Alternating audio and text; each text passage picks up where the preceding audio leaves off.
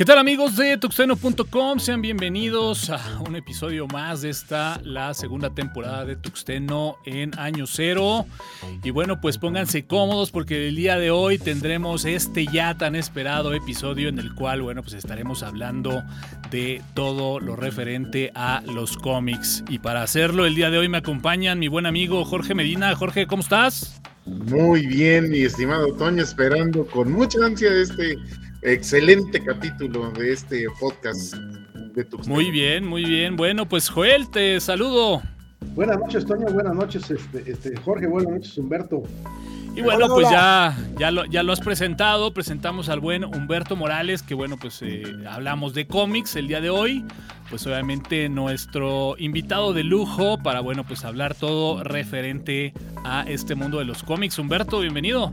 Muchas gracias, muchas gracias Antonio, Jorge, Joel, ¿cómo están? Muy, pues muy gustoso eh, de esta invitación, muchas gracias. La verdad es de que ya teníamos tiempo que veníamos justamente preparando este episodio, ya no lo pudimos sacar ahí para la temporada número uno, pero no hay plazo que no se cumpla, ni día que no se llegue, y es el día de hoy, mi buen Joel pues bueno, eh, yo lo he comentado y lo dejo ahí, ¿no? Entre líneas, no soy gran conocedor de, los cómics y bueno, es por eso que el día de hoy tenemos a dos cracks, a Messi, ¿no? A Ronaldinho, ahí en posiciones diferentes. Así que bueno, seguramente será un gran, gran programa. Mi buen Joel, pues... Hablemos un poquito ahí del contexto para a lo mejor la gente que como yo no esté tan familiarizada, y bueno, pues los que estén, pues seguramente eh, van a disfrutar muchos de esos datos que siempre tienes a la mano, Joel. Así es, bueno, pues vamos a comenzar un poco platicando acerca de la historia de, los cómics. Voy a tratar de platicarlo brevemente porque es una historia bastante larga y compleja. Este, eh, pongo por ahí en, este, el enlace está en mi navegador, si quieres compartirlo por favor, Toño. Sí, claro que sí, lo vamos compartiendo. con el desglose de lo que voy a platicar a continuación. Voy a tratar de resumirlo para no, no aburrir mucho, porque también es un tema muy extenso, ¿no? Bien, la historia del cómic vamos a, platicarla eh, como una forma de arte que combina diferentes técnicas. Aquí estamos hablando que combina técnicas como lo que es la escritura y lo que es el dibujo como tal, ¿no? Entonces es algo que combina ambas cosas. Entonces, tenemos una forma de arte que algunos no reconocen como, como, tal, sino como, algo, algo distinto, pero finalmente, finalmente no deja de ser arte, ¿no? Porque finalmente estamos incluyendo aquí eh, este, habilidades de dibujo que son sorprendentes, que es lo más evidente, y hablamos a nivel de, de, literario de lo que son, por ejemplo, historias que llegan a tener un contenido este, eh, con valor literario, como por ejemplo hablamos de Watchmen o, hablamos de, series legendarias como Una muerte en familia de Batman este, o, de Killing Joke. Bueno, la historia del cómic vamos a platicarla rápidamente. Yo, la divido en tres diferentes este, eras y eh, una de esas eras la divido en tres etapas y vamos a platicarlo del siguiente modo. Vamos a hablar primero de la era dorada. La era dorada de los cómics inicia por finales de la década de 1930 y básicamente es el inicio de, lo que viene siendo eh, eh, el género del superhéroe. Los cómics como tal ya existían desde mucho antes, pero no tomaron la relevancia este, este, que tienen actualmente, sino hasta que surge eh, precisamente el género del superhéroes. El género del superhéroes pues, nace con dos superhéroes emblemáticos que serían Batman y Superman, en Detective Comics número uno, que es la primera aparición de Batman, y Action Comics número uno, que es la primera aparición de Superman. Esta era este, incluye el nacimiento de muchos superhéroes clásicos, como estamos hablando de la Mujer Maravilla, estamos hablando de la primera iteración de, de Linterna Verde, que ya platicaremos un poco más adelante. Este, y yo considero que concluye cuando se forma la Comics Code Authority, que es este, cuando se empieza a meter autocensura dentro de, la misma industria, para tratar de mantener tranquilas las, las cosas este, con el tema de, de, de, la crítica que se, que se tenía respecto a la, violencia excesiva y que era muy gráfico y que era una mala influencia para los jóvenes y que correlacionaban de alguna manera con los incrementos de delincuencia, etcétera, ¿no? Entonces, lo, lo, damos por terminada esta era, por ahí de, mediados o finales de la década de los años 50, y damos paso a lo que sería la era de plata. La era de plata, eh, hay quienes consideran que inicia con el, renacimiento o, la reinvención de lo que fue Flash y Linterna Verde a finales de los años 50. Estamos hablando del Flash de Barry Allen y el Linterna Verde de, Hal Jordan. Pero la realidad de las cosas es que la era como tal yo creo que iniciaría más bien con algo más radical, que fue este Fantastic Four número uno y, Amazing, Fantasy número 15, que son las primeras apariciones de los Cuatro Fantásticos y de Spider-Man. Ahora, el por qué yo considero que este es el evento relevante es porque anteriormente los superhéroes eran personajes que eran, este, no tenían problemas en su vida personal, ¿no? Su problema era mantener la identidad secreta. Este, no tenían que lidiar con problemas como pagar la renta, este, como cubrir gastos médicos, como por ejemplo ser pobres, en el caso de Bruce Wayne, pues no quiere que se va a preocupar Bruce Wayne, ¿no? Eh, estamos hablando de este, eh, una idea revolucionaria que tuvo Stanley, que fue de generar superhéroes que tuvieran este, problemas comunes con los que tendría la gente común. Y eso hizo que se identificara de manera tal la juventud en, a principios de la década de los 60, que fue un exitazo, y eso fue lo que sentó los fundamentos de lo que hoy en día se conoce como el universo Marvel, que estamos hablando de no cualquier cosa, estamos hablando del universo Marvel. Sí, claro. Entonces sería lo más relevante que tendría este, este, esta era. Ahora, aquí podemos agregarle, si quieren, este, el programa de televisión de, Batman, que fue, fue en mediados de los años 60, que hizo que se empezara a popularizar más aún este, el género del cómic de superhéroe, ¿no? Ahora, hay quienes dicen que eh, el programa de Batman de televisión eh, fue una cosa que perjudicó al personaje de Batman como tal, porque efectivamente le dio, le, le, dio un aire bufonesco, este, este, casi, casi como de risa prácticamente, y le quitó la seriedad que tenía durante muchos años. Ahora, después de que terminó el programa, este, ya después se fue corrigiendo la línea, Batman recuperó su, característica de, de, personaje oscuro, de oscuro, sí, sí, sí. Exactamente, de personaje totalmente serio y, etcétera, ¿no? Que es un clasicazo ese programa de televisión, ¿no? Sí, es un ícono prácticamente. El, impacto que tuvo socialmente este, a, a nivel de cultura pop fue tremendo, ¿no? Aunque este, a nivel de, lo que es un cómic como tal, pues, no, tuvo, no tuvo realmente muchos beneficios más que el incremento de ventas y el interés por, los cómics de superhéroes. Ahora, después de esto, terminamos con la, con la era de plata y viene la era de bronce, que es más, o menos en los años 70. De los años 70 podemos este, hablar, yo hablo, yo considero dos eventos importantes para considerar el, el inicio de la era de bronce. Uno sería, por ejemplo, eh, la muerte de Gwen Stacy en Amazing Spider-Man 121 y lo que sería este, el nuevo equipo de X-Men en Giant Size X-Men número 1. ¿Y el por qué? Porque fue la primera vez que se hicieron cambios radicales en dos series importantes de cómics. En este caso, en Spider-Man, se arriesgaron a matar un personaje de apoyo muy importante para la vida de, de Peter Parker como Spider-Man. Y la realidad es que, aunque fue controvertido en su momento, funcionó porque eso este, fue la primera vez que se dio el caso de un personaje importante que muere dentro de la serie y nunca más regresó. Bueno, sí regresó, pero regresó como clon, entonces no, no, no, no tiene mucho chiste, ¿no? Y el otro punto importante, yo creo que sería el más relevante de todos, sería eh, lo que fue la reinvención de X-Men como tal, de este, este, por Chris Claremont, que básicamente lo que hizo fue tomar el equipo de X-Men viejito que hizo Stan Lee, mandarlo al retiro a otra serie, y generar un nuevo equipo con personajes mejor diseñados, con personajes un poco más creíbles, como por ejemplo sería Wolverine, como sería por ejemplo Nightcrawler, es, como sería por ejemplo Coloso, Kitty Pryde, todos todos esos personajes clásicos de, de, X-Men. Y este, eh, básicamente revolucionó este, este, el mundo del cómic por la manera en que se presentaban los personajes. Ahora, esto como repercusión fue que X-Men se convirtió durante décadas en el título más vendido que tuvo este Marvel durante mucho, mucho, mucho, pero mucho tiempo. Entonces, la era de bronce sí fue, eso fue lo más destacable. Podemos comentar rápidamente que durante la era de bronce pues nacen los principales villanos de, cada universo de Marvel y de DC. Estamos hablando de Darkseid en el lado de, de, DC Comics y de Thanos este, del lado de Marvel. La era moderna sería la siguiente etapa, y la era moderna estamos hablando eh, básicamente de los años 80, ¿no? Yo considero dos eventos importantes para, para, para, iniciar esta era. El primero es Crisis de las Tierras Infinitas de DC, que es básicamente eh, destruir todo lo que todos los universos existentes y hacen un reboot completo. básicamente fue el primer reboot que, que tuvo este, el universo de DC Y el segundo evento sería Secret Wars, que sería el primer gran crossover que hizo Marvel en su historia. Igualmente el de, el de Crisis de las Tierras Infinitas fue el primer gran crossover que hizo DC en su momento.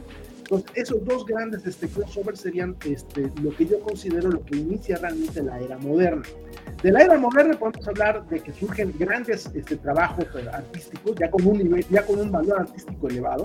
Estamos hablando de Watchmen por Alan Moore y Ray Gibbons, que fue un clásico, revolucionó básicamente la industria por la manera de contar la historia, por el tema de la historia y por el arte que se manejó en esas historias.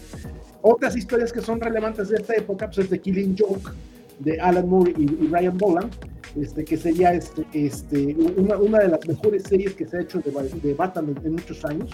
Y Una muerte en familia destaca porque fue la primera vez que se dio interacción del público decidiendo el destino de un personaje. Ahí los, los, este, los, los, los fanáticos tuvieron que marcar telefónicamente, eh, hacer llamadas telefónicas a dos diferentes números para decidir si se moría el Robin de Jason Todd o no se moría el Robin de Jason Todd, finalmente se murió el Robin de Jason Todd y fue un evento que destaca dentro de lo, de lo que es la, la, era moderna. ¿no? Ahora, la era, este, eh, la era moderna, de, de, de, yo la divido en tres etapas, lo que fue la de los grandes cursos, que ya la mencioné, la burbuja del cómic y lo que sería el cómic del mundo cinematográfico. La burbuja del cómic es un tema este, bastante complejo, vamos a resumirlo como los coleccionistas de tarjetas se, dieron cuenta que los cómics eran valiosos porque vieron que un, ejemplar de Action Comics número uno se vendió en 20 mil dólares y se les hizo una super ganancia, así que se pusieron a comprar cómics a lo bestia, inflaron la industria de una manera impresionante y lo que lograron fue simplemente que Primero que nada, cuando la burbuja reventó, porque es la, gente que, especuló con los cómics se dio cuenta de que no eran tan valiosos y se imprimían millones de copias, hmm. este, pues obviamente eso, eso dio el traste con la industria y es algo que, tuvo repercusiones serias, vamos a platicarlas más adelante. Pero la era, eh, esta etapa de la burbuja del cómic también coincide con los grandes artistas del, cómic, ¿no? Estamos hablando, por ejemplo, de, de Todd McFarlane, Jim Lee, Eric Larsen, Rob Liefeld, Val Potracio, este, todos, estos, todos estos artistas que fueron grandes, fueron en su momento, era la novedad, eh, porque eh, era un arte espectacular, realmente. Y en algún momento dado, pues eh, todos estos artistas se dieron cuenta de que Marvel les estaban pagando muy poco, Marvel y DC les estaban pagando muy poco por el trabajo que estaban haciendo. Entonces, lo que se hace en este caso es que dijeron, ¿saben qué? Como no me pagan lo que yo creo que merezco por el trabajo que estoy haciendo, nosotros nos vamos y vamos a crear nuestra propia compañía de cómics. Y de ahí nació Image Comics, que es probablemente uno, de los, este, es digamos, bueno, vamos a decirlo así, es el, es el tercer protagonista este, este, de, de la industria del cómic estadounidense a la fecha, ¿no? De esta etapa este, no vamos a hablar mucho más allá de ello, porque ya, ya mencionamos la, la, la, era de la ya mencionamos la, burbuja del cómic y ya mencionamos este, los grandes artistas, que sea lo relevante de él. Ya el que quiera ver algo más, pues tendrá que leer el artículo que publicamos en alcance libre para no tener que desperdiciar mucho tiempo con esto. Nos vamos con la parte de la etapa de, del cómic en el mundo cinematográfico que es, la, era, es la etapa en la que estamos viviendo actualmente, ¿no? Que es, este, básicamente esto inicia con lo que sería este, Spider-Man y X-Men, en, este caso el primer filme de Sam Raimi de Spider-Man, y el, primer filme de X-Men, que fue un exitazo en taquilla, eso revivó muchísimo el interés en los cómics, a tal grado que, pues bueno, a partir de ahí, años después, a pesar de que hubo algunos fracasos y, algunos, este, y algunas películas que honestamente jamás debieron haber salido de la lata, este, bueno, finalmente tenemos lo que es hoy en día el universo cinematográfico de Marvel, que de ahí nació, básicamente, y lo que sería este, este, el universo cinematográfico de DC, que no ha sido tan exitoso, pero finalmente ahí está presente. Entonces, de aquí, de esta etapa, lo que destaca es que, eh, pues básicamente, el género de superhéroes es un género que llegó para ocupar un montón de espacios. Mucha gente se queja de que ocupa espacios que deberían estarse dando a otro tipo de géneros, pero finalmente pues, el mundo se mueve por dinero y lo que vende son las películas de superhéroes, ¿no? Entonces, ese sería el punto criticable de, de, de, esta era cinematográfica, bueno, de, esta etapa del cómic en el mundo cinematográfico, ¿no? Que se ha explotado hasta el cansancio y hasta dar paso, yo creo, mi opinión. No sé qué creas tú, este, o qué opinas en esto, Humberto. Pues mira, eh, yo creo que eh, a, razón de lo que es este, la, historia de, la, de lo que es en sí la historieta, eh, mucho se tuvo que, este, que, implementar desde, desde principios de, más bien desde mediados finales del siglo XIX. Que prácticamente lo que hacían era los, eh, uno de los primeros que, estuvo empleando historietas para generar más atractivo en cierto público este, fue Pulitzer. Sí, Pulitzer empezó a sacar eh, historietitas, la sección cómica en, su, en sus periódicos para tener más gente porque estaba compitiendo con otro periódico. Ahorita no tengo el dato de, ese, otro competidor que tenía. Y hay, un documental muy interesante en donde, estos dos este, grandes este, eh, potentados del, periodismo se pelean, pero cañón la, cuestión de, de, la información. Entonces metían eh, eh, mucho tipo de, material para que resulta atractivo. Yo creo que, que es lo que en ese momento se, eh, vivió como lo que ahora es la pelea entre Facebook este, y, las otras compañías, ¿no? Para TikTok y, todas esas, para que, que nosotros en lo personal empezamos a vivir, porque nosotros lo empezamos a vivir. O sea, eh, eh, a nosotros nos tocó vivirlo ya de una forma eh, de conciencia, ¿no? Porque ahorita los niños ya nacen con eso. O sea, ya ellos ya agarran el celular y, se entretienen con cualquier cosa. Pero ahorita lo que dijiste, Joel, es tal cual en la cuestión muy, muy fuerte a nivel, ¿cómo se dice?, comercial. ¿no?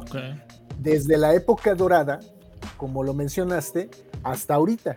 Hacia atrás de la época dorada era una implementación para entretenimiento este, casual. Sí, o sea, muy, muy casual, pero, pero ya para, para atrapar eh, nuevos y futuros lectores y seguidores, este, fue la época dorada, ¿no? Inclusive ahorita lo acabas de mencionar, ¿no? Con la época dorada hubo la época dorada y la plateada hubo un problema con, con la censura muy fuerte. Mucho, muy fuerte, porque había un tipo, creo que era psicólogo, que decía que las historietas eran una porquería y que incitaban al, a la violencia y a los malos comportamientos, y etcétera, etcétera, ¿no? Hay un documental muy interesante de esta persona este, ahorita no tengo el dato del, nombre, pero él generó que, de repente surgiera ese Batman amable, ¿no? Ok. Por ahí ando, por ahí ando. Sí, ese, ese Batman amable que, de repente eh, hasta cierto punto hizo que todavía este, eh, se mantuviera la, la, cuestión de la historieta, porque si no la historieta se hubiera muerto. ¿sí? Ahora, eh, no tan solo, digo, mencionando lo que mencionó Joel en, lo que es la historieta gringa, ¿no? La historieta norteamericana. Pero muy importante es también mencionar la, europea, ¿sí? Que guarda unos parámetros distintos de público y de, y de intelectualidad porque eh, inclusive la, la, cuestión con, el, con, los, eh, con las historietas estadounidenses se planteaba una, una situación de superhéroes, de eh, cuestiones así, ¿no? Héroe, e, inclusive antes de Superman estaban los héroes este, campiranos, ¿no? Los, los detectives, lo que, lo, lo que hizo Eisner este, y, y varios autores eh, que no eran propiamente superhéroes como los que ahora tenemos, sino eran superhéroes más, más humanos, ¿no? Ahorita, eh, con lo que, lo que mencionó Joel, en la cuestión de que, eh, por ejemplo, lo que es DC, pues eran, eran superhéroes bien idolatrados, ¿no? Dioses que no tenían ningún problema, etcétera, etcétera. Y después los tuvieron que humanizar y por eso surgió el triunfo de, de Marvel, con problemas que, tenían, eh, eh, eh, por ejemplo, con el hombre araña todo chavo, ¿no? Pero esos, esos, esos asuntos ya se manejaban antes de los superhéroes, ¿sí? Con, este, personajes como Spirit, este, como el fantasma y, todas esas circunstancias, los, los, los, vaqueros, ¿sí? O sea, todas esas circunstancias. Y ahora, hablando del europeo, que es otro parámetro más artístico. ¿Sí? O sea, el, el- el europeo se, se- se basa en una cuestión muy artística. Tenemos a, a- a Moebius, a este, también con, con este señor Milo Jiménez. Manara, Milo Manara. Milo Manara, este, o sea, grandes artistas, este, eh, eh, ¿cómo se llama? Bueno, tengo, tengo varios ahí, ¿no? Pero también, también, o sea, hablando de industria, ¿sí? Después de la guerra, de la Segunda Guerra Mundial, aparece el gran maestro Osamu Tezuka, ¿sí? Con todo su bagaje de personajes de una forma impresionante, que, que él es el padre del manga. ¿sí? Osamu Tezuka es el, el- el- el padre del manga de, de- de los años 50 para adelante. Astro Boy, para los que no lo sepan. Astro Boy, la princesa Caballero. Tiene a- ahorita Tritón. en Estados ah, ¿eh? Tritón. Ajá, este, también hay, hay- ahorita han estado sacando en este en Sambors unas colecciones gordas de este de, de ese material que, que hizo Tetsuka, ¿sí? Eh, Fénix, no lo he leído, no, no lo he visto, pero dicen que es su máxima obra, ¿eh? Buda también sacó una novela este, de Buda, este, muy interesante, que también por ahí la hicieron este, eh, anime. ¿sí? Entonces, pues, un, un- un- un- amplio, un, amplio mercado, ¿no? Ahora, también vamos a, a- a- Tezuka se basó mucho, como, como perdieron la guerra y el único material que les llegaba era el gringo, pues se basó en cuestiones que le llegaban de, esa, de- de- de lo que había en ese momento, ¿no? Este, para hacer sus propias historietas. Este, y no, no perder eh, la, también la, la- cuestión de que eh, los mexicanos también se, se estuvieron involucrando en esa cuestión de, de las historietas, ¿no? O sea, toda la industria impresionante que hubo eh, en los años 20 para adelante de, de- de- de las industrias que surgieron de las editoriales este, mexicanas, con todo su, su, su- su maromeo de, de- de- de quitar eh, los derechos autorales a, a mucha gente, ¿no? Ok. En fin, o sea, es, es amplio, es amplio. O sea, la cuestión del cómic, la historieta es amplia. Yo lo que podría decir un tanto como, como creador, De, eh, que, está así, o sea, al lápiz y, al, y, al, este, a la hoja y ahora a otros medios electrónicos creando, pues es fascinante. O sea, es algo que yo llevo más de 35 años en este medio, viviendo de este medio, eh, cosa que, que le agradezco también a mucha gente que, que de repente llega a, a adquirir nuestros materiales de todos mis compañeros y que bien lo dice, lo dijo Neil Adams una vez, ¿sí? antes de morir, en una de sus, de sus conferencias que le hicieron en una de, de- de las eh, convenciones que iba. Dice, sin los lectores nosotros no somos nada. Hay, hay personas que agarran y gastan un poquito de su dinero en la época en que él estaba fuerte este, para entretenerse. Nosotros formamos un, un- un medio de entretenimiento en el cual este, eh, no somos nada sin la gente que, que le guste y hay gustos para todo, ¿no? Ahorita, Sí, al final, al final de cuentas es un contenido más, ¿no? Que como bien dices, puede a lo mejor tener la mejor calidad en temas de producción física, los mejores dibujos, pero finalmente si no hay alguien que lo consuma, pues vaya, no hay razón de ser, ¿no? Exactamente. No sé qué, qué opines, Jorge. Pues es que yo toda la historia, mi estimado Humberto, este Toño y por supuesto Joel, esta historia yo la viví. A mí me tocó, por ejemplo, vivir en carne propia la muerte de Superman, por ejemplo, o la muerte de Batman, cuando este, a Superman, este, lo digo, ahora sí que spoiler alert, ¿verdad? Pero este, lo, este, lo elimina Doomsday, o cuando a, a Batman, este, este rompe la espalda. Este, el este que tenía conectadas aquí Bane. estas cosas, Bane, Bane le Bane rompe le, la le espalda. rompe la espalda, ¿no? Le rompe la espalda y surge este Batman nuevo. Y pues ese también es un problema que comentábamos porque todo, o sea, era emocionante porque veías ese final de esta, de esta era, pero también era un problema porque veías el final de esa era. Y eso era, era bien difícil porque dices, como que me metieron a mi barba. no me Yo creo que, esto. y esto es justamente parte de los problemas se llama Bruce Wayne? Eso, eso, eso yo, yo, lo pondría, fíjate que dentro de la lista de los problemas actuales, el, el, lo que es el modificar o, atentar contra la integridad de, los personajes que son, han sido amados durante décadas, ¿no?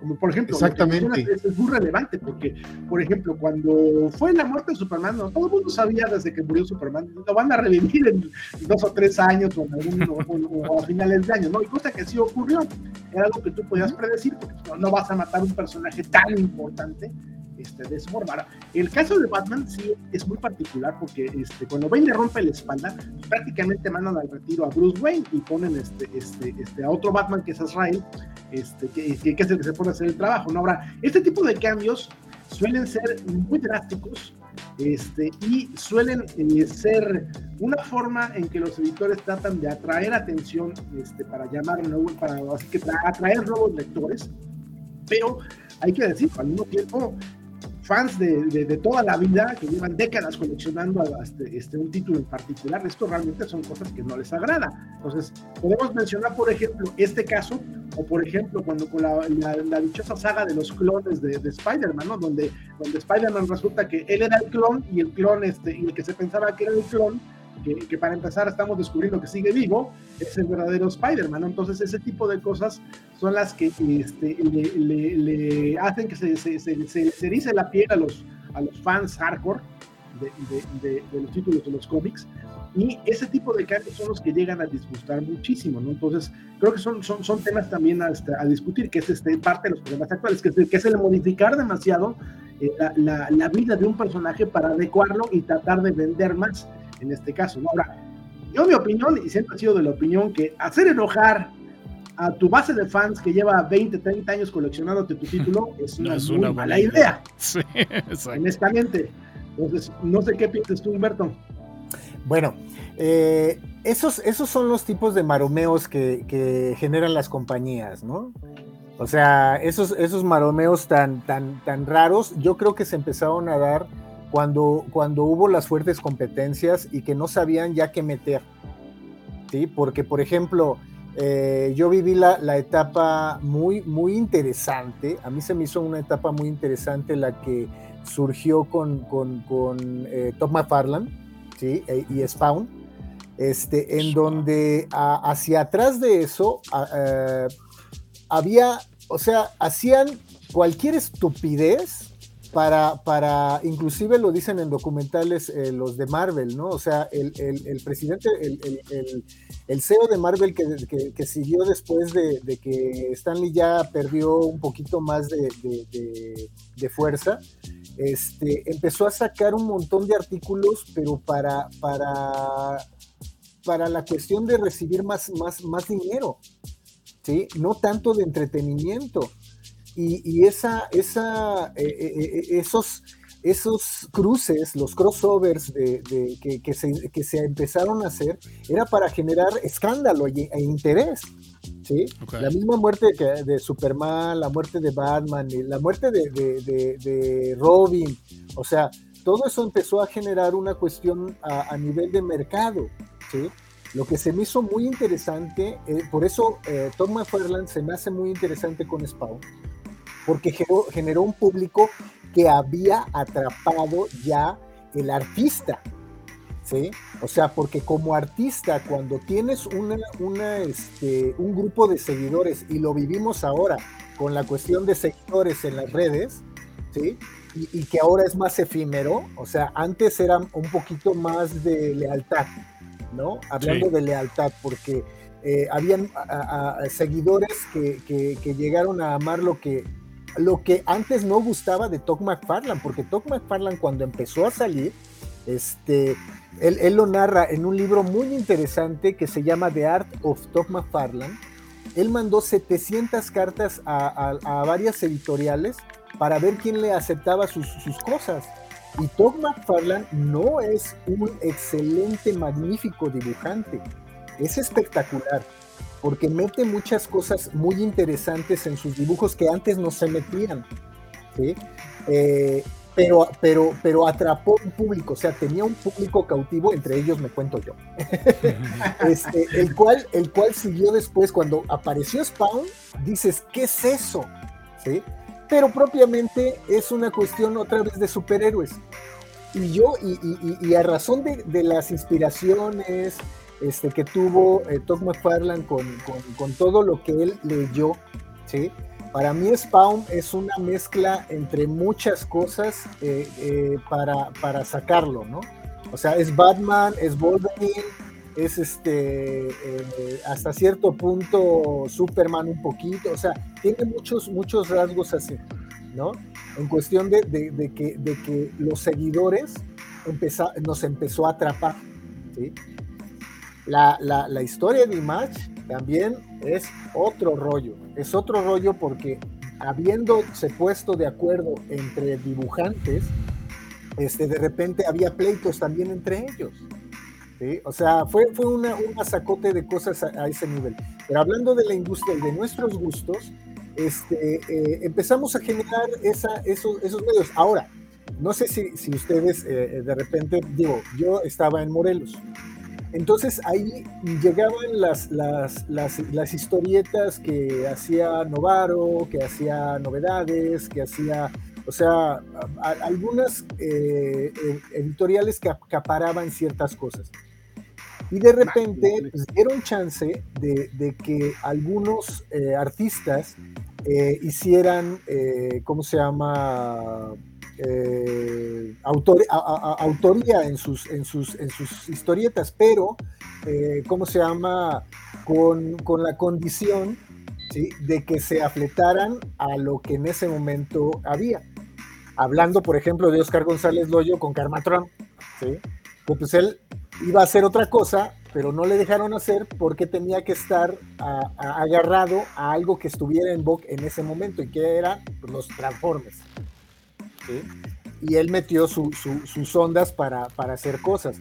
Hablando de, del tiempo atrás, había un entretenimiento muy bonito, muy bonito, ahorita lo, comentamos afuera del, aire, este, Joel, con la cuestión de, la familia Burrón, ¿sí? Del, maestro Vargas, que, también hizo una gran cuestión de, cultura este, con, con, la familia Burrón y todo lo que hizo, ¿no? A ver, pero me callo y no sé si quieren saludar a, los, a los que están por ahí. Sí, sí, fíjate que sí. Eh, digo, la verdad, quiero pensar, ¿no? Que, que, muchos de nuestros seguidores, pues realmente también son muy fans de los cómics, porque vaya que han dejado por acá algunas preguntas, algunos comentarios, ¿no? Saludamos a la gente del chat, al buen Edgar Castañeda, al buen eh, Alan, ¿no? Que siempre están por acá semana a semana, el buen Electrón, eh, y que bueno, pues ahí leyendo algunos de los comentarios, ¿no? Dice DC y Marvel se copian los poderes de personajes con diferentes nombres. Ahorita nos dirán qué opinan al respecto. Por acá hablaban acerca del el nombre del psicólogo ahí en, eh, me parece que era en Batman. y bueno, pues ahí... No, el, nombre es Frederick, este, este, Frederick Watman. Bueno, pues el ahí. Nombre, el nombre del libro que causó todo el problema se llamaba Seduction of the Innocent. Ok, bueno, ahí está contestado. En YouTube busquen una, un documental que se llama eh, el, el, eh, ¿cómo se llama? El momento en la historia en que el cómic iba a desaparecer o algo así. En YouTube está ese, ese, ese documental, está muy interesante. Ok, oye Joel, y bueno, pues digo, eh, hemos estado viendo una serie de imágenes, ¿no? Eh, a lo largo de, esta charla, pues de alguna forma para poder fondear ahí visualmente, pues platícanos un poquito porque bueno, mucho de la idea de este podcast, pues bueno, era eh, o surgió, ¿no? De repente, pues, de este tema que empezaste a escanear, ¿no? Algunas de las portadas de, algunas pequeñas joyas que tienes allí guardadas, ¿no? Exactamente. Bueno, mira, voy a platicar rápidamente para que podamos tocar otros temas adicionales. Este, Lo que estamos viendo aquí a continuación, obviamente, es este lo que le dio origen a lo que fue la película más exitosa de, Marvel Studios, y es Infinity Gauntlet. De aquí es de donde sale la idea del guantelete del infinito de Thanos, sale aquí, es, es, una, es un concepto que fue creado por Jim Starlin este, en, colaboración con George Pérez y con Rumlin. Ese sería el segundo episodio, ese es el tercer episodio. Este es Infinity War, que de ahí, se, de prácticamente tomaron el nombre de la película. y aquí lo único criticable que habría que decir de la película es que el personaje principal de, de la saga, de, de, así que de toda la trilogía de Infinity, porque es una trilogía que termina con Infinity Crusade, es que Adam Warlock es el personaje principal de toda la trilogía. Y es un personaje que jamás aparece en ninguna de las películas, hace un pequeño cameo como capullo en Guardianes de la Galaxia, pero es quizás lo único criticable, ¿no? Y eh, una, una forma de compensarlo fue que este, en la de Endgame, en la película de Avengers Endgame, pues hicieron un, un cameo de, de, Jim Starlin participando en el círculo de personas que están con el Capitán América y discutiendo sus problemas de, ay, es que se me, se me fue, que no sé qué, que etcétera, ¿no? Entonces, eso sería este, lo, lo, lo, lo relevante, lo estoy mostrando aquí entre las imágenes, ahí está la portada de Infinity War número uno, la portada de Infinity Crusade. Luego tenemos aquí curiosidades que se fueron dando durante, durante, durante la década de los 90, que es lo, lo que yo tengo en la, en la, mayor parte de mi colección es de los 90. Este, eh, Colonial Marines este, de, de, la serie de Aliens. Eh, aquí tengo este primer crossover de Aliens contra Predator. Okay. Este, una joya de, de, este, para mí es una de las joyas de lo que es el cómic independiente Animal Mystic este, este, que, que, es este por Greg Williams, que es alias Dark One. Es un dibujante espectacular, mucha gente probablemente lo reconozca por el arte que él colaboraba en la revista Heavy Metal. Eh, llegó a tener dos, este, dos, do, dos tomos que serían Animal Mystic y Animal Mystic este, este, Water Wars. Tenemos otras curiosidades como por ejemplo Batman contra, contra el Depredador. Este, obviamente tenemos de Image, yo creo que mencionar Image y no mencionar a Gen 13 sería prácticamente como un sacrilegio, ¿no? Digo, yo creo que Gen 13 fue lo más exitoso que llegó a tener este, Image. Este, particularmente esta serie, esta serie me gustaba muchísimo, aunque estaba llena de, este, de como podrán ver, estaba llena de puro este, fanservice, hay que ser honestos, totalmente lleno de fanservice, este, pero se agradece, ¿no? Digo, es un fanservice que, ni, al menos mi generación, mi generación agradece ese fanservice, no sé las nuevas generaciones, a lo mejor Era- sorprende mucho. Era Ya el lo mil- creo. Era el mil chistes este, de imagen. Ok. Y de lo más Para que se den una idea, ¿no? Ahora, Para que se den una eh, idea. De lo que yo considero lo más relevante a nivel, este, ya, ya a nivel global, Ghost in the Shell. Definitivamente el trabajo de Masamune Shiro.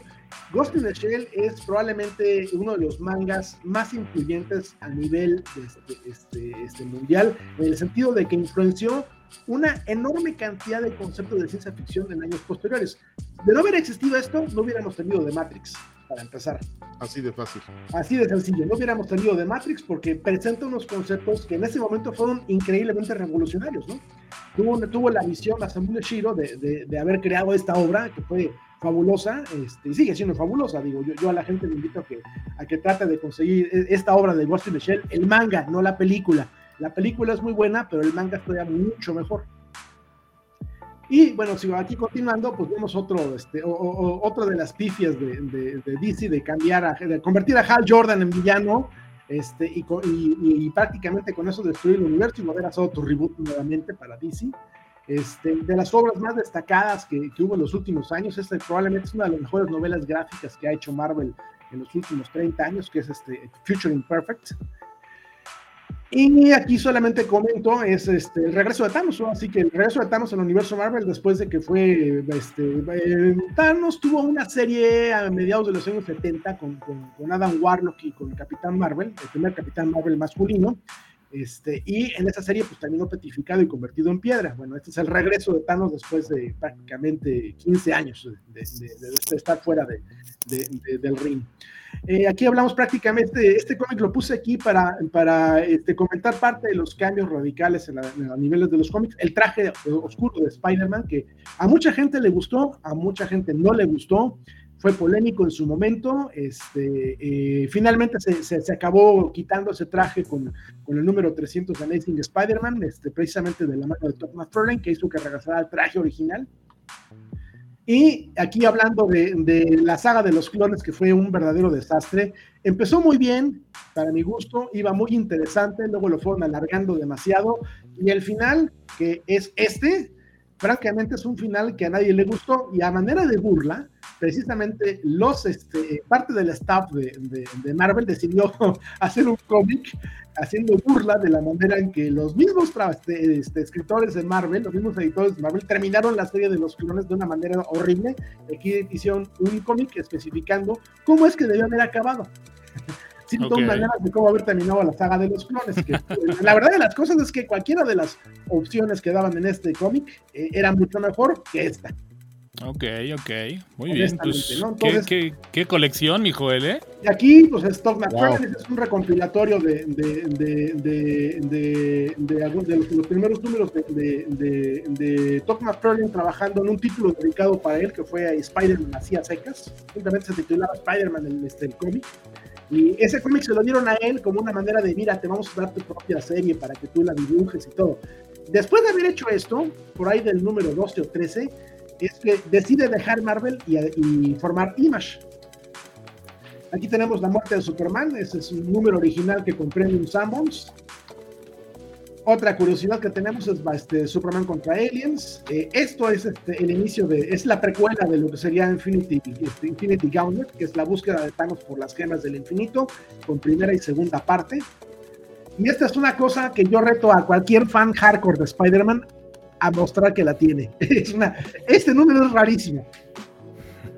Yo reto a cualquier fan, cualquier fan hardcore de Spider-Man a tener una copia de este, de, de, este cómic en particular.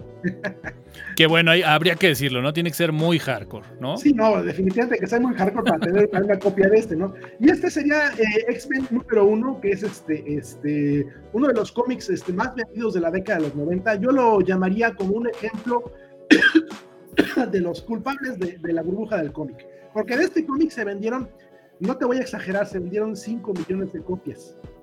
Hicieron cuatro ediciones con, portadas diferentes, más la versión que están viendo en, pues, en pantalla, que es la versión de coleccionista con las cuatro portadas juntas. En total se imprimieron 5 millones de copias. Este cómic, si ustedes llegan a cualquier lugar. Y muy, y muy a la mano, ¿eh? Uh, mira, y está bailando. Este cómic, si ustedes tratan de, si lo tienen y quieren venderlo, no les van a, pues, no les van a dar más de 5 o 6 dólares. Pues no sé, pero resulta que Humberto lo tenía ahí como que a, la mano, ¿no? A la mano del lado derecho, ahí estaba. bien ahí, ¿eh? Bien ahí, bien ahí, Humberto. Ahora, dentro de los problemas que tenemos actualmente con los cómics, yo creo que... antes, de que entres esa pausa, déjame, déjame darle justamente entrada a esa sección. Creo que hemos hablado mucho de las épocas, ¿no? Creo que hemos hablado y puesto un poco en, esa línea del tiempo, ¿no? Cada una de esas etapas.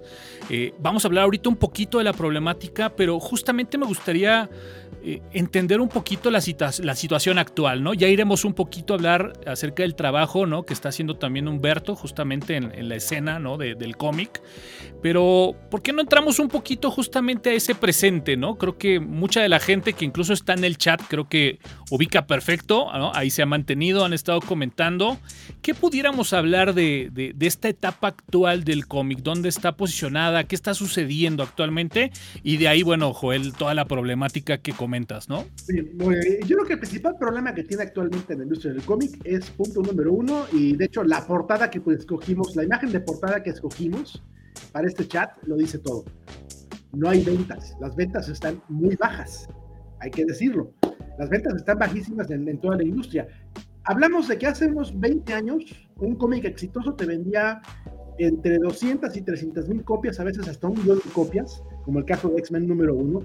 Y hoy en día Cualquier cómic exitoso no pasa de los 150 mil este, copias mensuales, lo cual es un problema para la industria como tal. Vamos a ponerlo así. Para Disney, que es el actual propietario de, Marvel, para Disney no es negocio el cómic. Simplemente lo tiene porque de ahí tiene para tomar este, las propiedades intelectuales para poder producir sus películas y todos los programas que tiene actualmente en Disney Plus. Y la realidad es esa. El cómic dejó de ser negocio hace muchos años y este, eh, aquí lo, lo, más triste para la industria estadounidense, ¿no? Un solo título de manga, uno, un solo título de manga que sería este, este, este Demon Slayer, para, para, para los que probablemente ya lo sepan, Demon Slayer tiene ventas que superan a toda la industria de cómics estadounidenses combinada, y eso es realmente para decir, oh, uno se queda así con, los ojos cuadrados, ¿no? O sea, un solo título de manga vende más que toda la industria completa de cómics de Estados Unidos.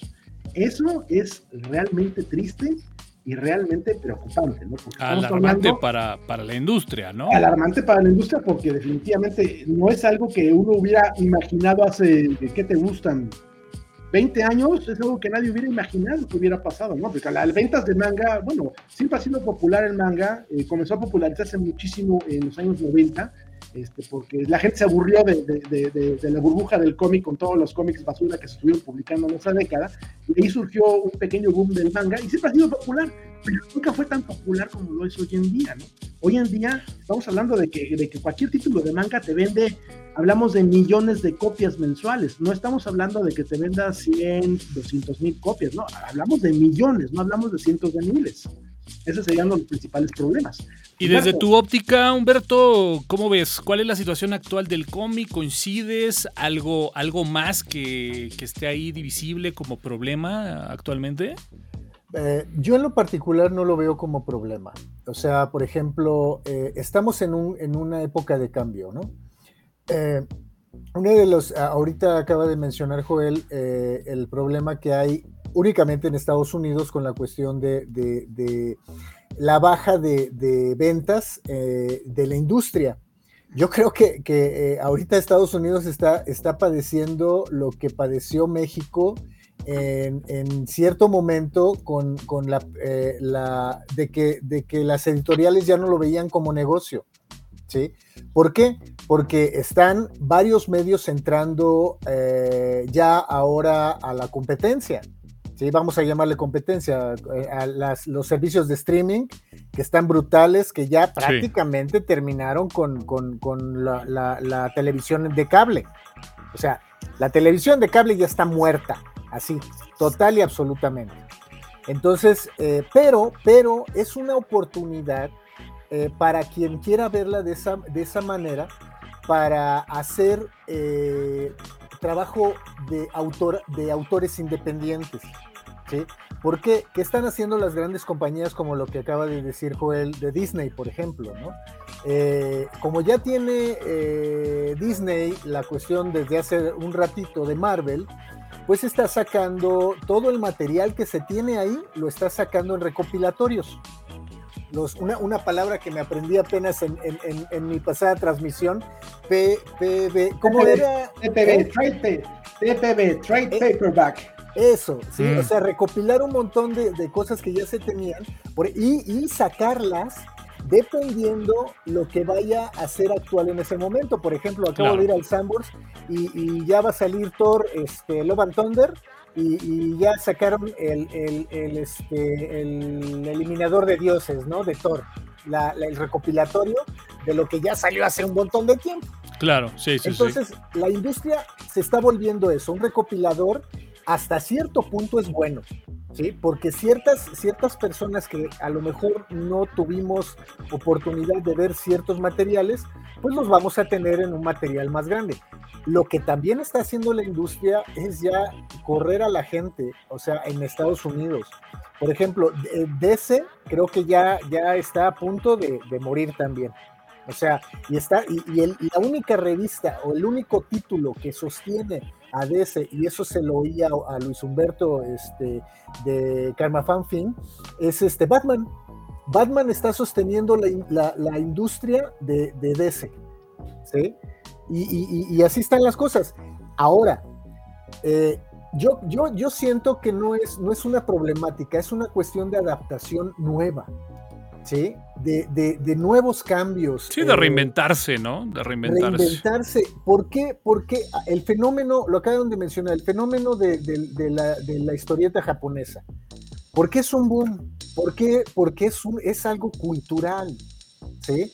Porque la cultura, la cultura de estas personas, de este país, ha hecho que, la habilidad de, ciertas, de ciertos dibujantes darles un, nivel de, apreciación. ¿sí? de ponerlos ahí, de posicionarlos. Y otra cosa, no tenemos que, olvidar este punto. A pesar de lo que dice eh, eh, Joel hace rato, ¿no? Una sola, un, un, una un, solo personaje manga, un solo, una sola historia manga sostiene, a, más bien, es la competencia de todo el mercado a nivel de estadounidense. ¿sí? Creo que es de un pirata, ¿no? No me acuerdo su nombre, no lo sigo. pero, pero, ¿eh? One Piece.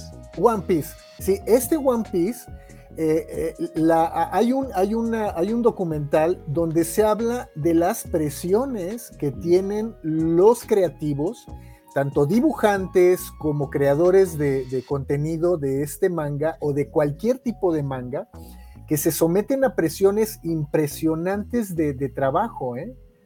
pierden sus vidas totalmente. O sea, ya no tienen vida como, como dibujantes, como creativos, ya no tienen vida.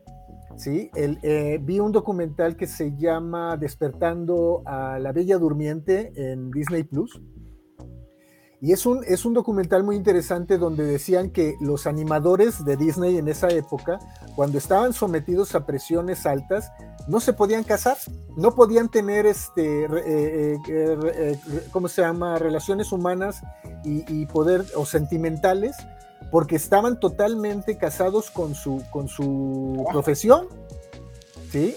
Entonces fue cuando se dieron cuenta los, los este, directivos y dijeron, no, pues iba, los vamos a tratar mejor, ¿no? Y vamos a darles un poquito más de, este chance. Y, ahorita eso es lo que están padeciendo los japoneses, ¿sí? Y los que, eh, digo, soy un, soy un joven que tiene muchas ganas de, dibujar y de sacar mi historia y aquí y allá, pero de repente, o sea, si, si pega algo, no puedes moverte de ahí. Oscar González Loyo dio cinco años de su vida haciendo una historieta semanal, ¿sí? Y, pues también lastimando su salud, ¿no? Y, lo digo como alguien que también ha vivido en esas presiones, ¿sí? Que, ok, es un intercambio por una cosa y otra, pero de repente la industria te, te come en ese aspecto. Entonces, hay un, hay un sistema de adaptación con estos medios nuevos, hay que adaptarnos. Y eso en lo personal es lo que eh, estoy haciendo y ahorita platico de eso. Muy bien, y, bueno, en, este sentido de, adaptación, ¿no? de reinventarse, sabemos que, bueno, pues obviamente el mundo digital eh, está, ¿no? O sea, ya está ahí. Eh, en el mundo de los cómics, este tema o este impacto de los materiales físicos versus lo digital, ¿ha sido factor? ¿Ayuda? ¿No ayuda? ¿Gusta? ¿No gusta? ¿Cómo, ¿Cómo se percibe este tema de lo físico con lo, con lo digital, señores? Pues yo te puedo decir, mi estimado Toño, que hay un programa, por ejemplo, en Linux, hay un programa que se llama Calibre que te permite leer cómics. Eh, hay ciertas páginas que te permiten obtener dichos, dichos, dicho material, ya sea en su idioma original, en inglés o en español, que lo puedes leer.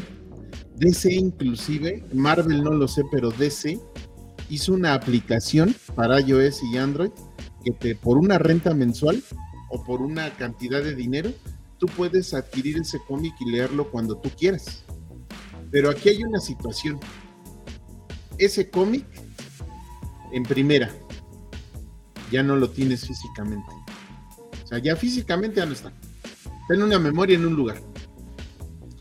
Y lo otro es que ya no puedes sea, ya, ya perdió esa situación de la inversión. ¿Por qué de la inversión?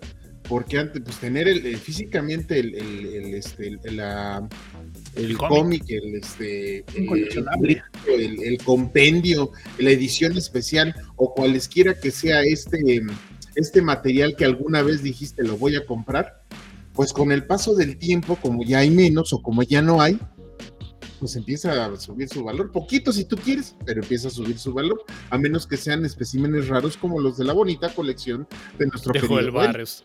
Bueno, que, incluso déjame decir algo, ¿no? Eh, yo lo he dicho mucho, por ejemplo, hasta con el tema de los viniles, ¿no? O sea, el simple hecho de oler un vinil, ¿no? Cuando lo sacas, por ejemplo, de su caja, pues bueno, es algo que, es un extra. Y en los cómics, no sé, Joel, debe ser algo muy similar, ¿no? Sí, es, algo completamente distinto, ¿no? Digo, el olor a la tinta, bueno, ya, ya, ya, papel viejo, ya no, ya no A papel de 20 años, ¿no?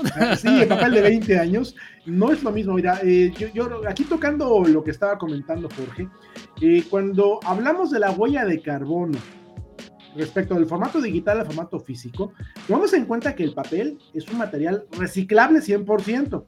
Y segundo, los árboles de donde se saca el material son un recurso renovable por completo. A diferencia del formato digital, que tú digo, lo puedes leer mil veces, pero yo si leo mil veces mi cómic este, físico de papel, pues ya. Y lo, almacenas durante cinco años en un USB, ¿no? Este, no es lo mismo. Ahora, si yo leo, por ejemplo, el cómic, lo puedo leer 50 mil veces. Pero la huella de carbono ya la dejó al momento de producirse, ya, ya no hay huella de carbono. Ya, ya, este, ahora sí que ya pasó hace 20 años ese cómic que tuvo su impacto a nivel ambiental. En el caso de un cómic electro, este, eh, formato electrónico, cada vez que tú lo abres, estás consumiendo energía, energía eléctrica. Estás consumiendo de alguna manera algo que el momento que tú enciendas un interruptor de luz o lo que sea, el momento que tú enciendas un interruptor de luz, algo en la naturaleza está desapareciendo. Entonces, cada vez que tú abres un, documento en formato electrónico, pues no le estás haciendo realmente un favor al medio ambiente, porque finalmente estás, este, probablemente no estás este, este, consumiendo papel y estás este, probablemente, entre comillas, talando menos árboles, pero la realidad es que eso es una falacia. El hecho de que tú tengas energía eléctrica en tu casa implica que se está deforestando en alguna parte. Se están cortando muchos árboles para producir este, este, este carbón y producir, y, producir madera para poder quemar en un momento dado, ¿no? Y, también requiere la infraestructura, la, infraestructura de lo que fue requerido para crear tu computadora. La huella de carbono para crear tu computadora supera por mucho el haber hecho un cómic hace 30 años, por ejemplo, ¿no? Entonces, de acuerdo, este, esas serán cosas a tomar en cuenta, ¿no? O sea, realmente un formato físico de un cómic, además de tener un valor coleccionable y ser un tangible, porque es un objeto tangible que puedes tocar, puedes olerlo, puedes masticarlo si quieres, aunque se te va a echar a perder pero es algo que puedes tocar, ¿no? Y un formato electrónico es un formato que no tiene valor coleccionable, punto número uno. Punto número dos, la huella de carbono es, entre comillas, bastante elevada. Y, número tres, este, pues no es lo mismo leer un formato físico en papel que está este, diseñado para verse este, cerca de tu rostro, para que lo puedas ver aquí, a verlo en pantalla, ¿no? A verlo en pantalla se puede perder algo de detalle porque este, tu pantalla necesitas o moverla para que, para que acomode a la imagen completa de la, de la página del cómic, o tener una super pantallota gigante para poder apreciar realmente el arte como debe de ser, ¿no? Entonces, este, ese es otro punto a tomar en cuenta. Muy bien, Humberto. Digo, yo estoy casi seguro que sé la respuesta, pero aún así, digo, ya iremos un poquito a, que nos platiques, ¿no? Eh, eh, en qué estás, digamos, como participando en esta escena. Pero bueno, en este tema muy puntual, ¿qué, qué prefieres? ¿Qué puedes comentar? ¿Digital o físico? Yo prefiero que la gente lea como sea. Pero que lo consuma. Pero que lo lea. Claro. Sí, o sea, por ejemplo, ahorita Jorge habló de, de que hay varias varios materiales este, que puede uno leer, ¿no? En calibre, ¿sí?